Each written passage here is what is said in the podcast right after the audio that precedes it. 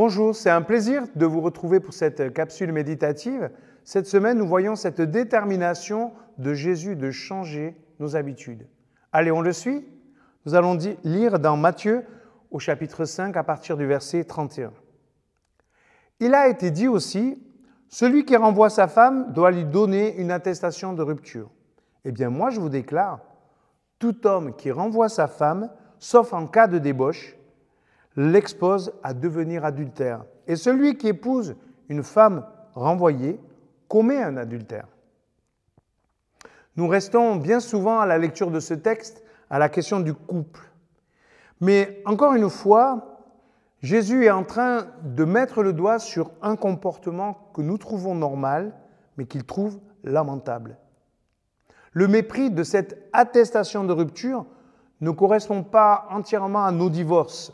La femme était abandonnée et se retrouvait dans une situation de précarité qui l'obligeait soit à retourner dans sa famille, soit à se débrouiller toute seule. Et du coup, elle était parfois obligée de se prostituer pour survivre. Le pire, c'est que quand elle était prise dans ce genre de situation, eh bien, on voulait la lapider. Ceci dit, aujourd'hui encore, les ruptures familiales peuvent jeter des personnes dans une précarité.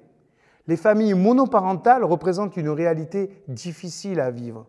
Il faut deux logements, plus de moyens économiques et surtout tout repose sur les épaules d'un seul adulte qui doit s'occuper de ses enfants. D'autres types de divisions posent autant de problèmes. Dans les églises, il y a des divisions, mais aussi parfois dans l'entreprise, où on peut mettre à la rue des gens qui sont au travail et que l'on met au chômage. Peut-on ainsi couper avec tous ceux dont nous n'avons plus besoin?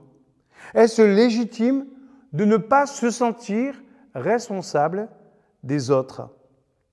Il y a dans cette définition de la liberté quelque chose de proche de l'immaturité.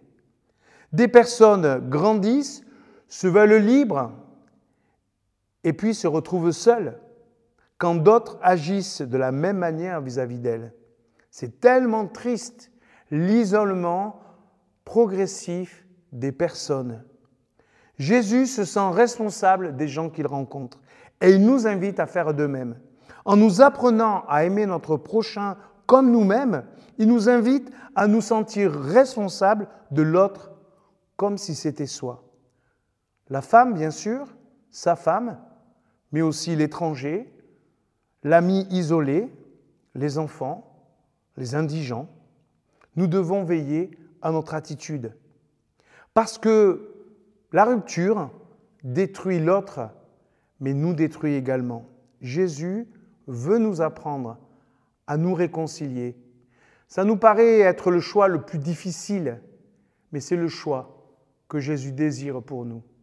Quand nous avons des difficultés avec une personne, il préfère qu'on se réconcilie.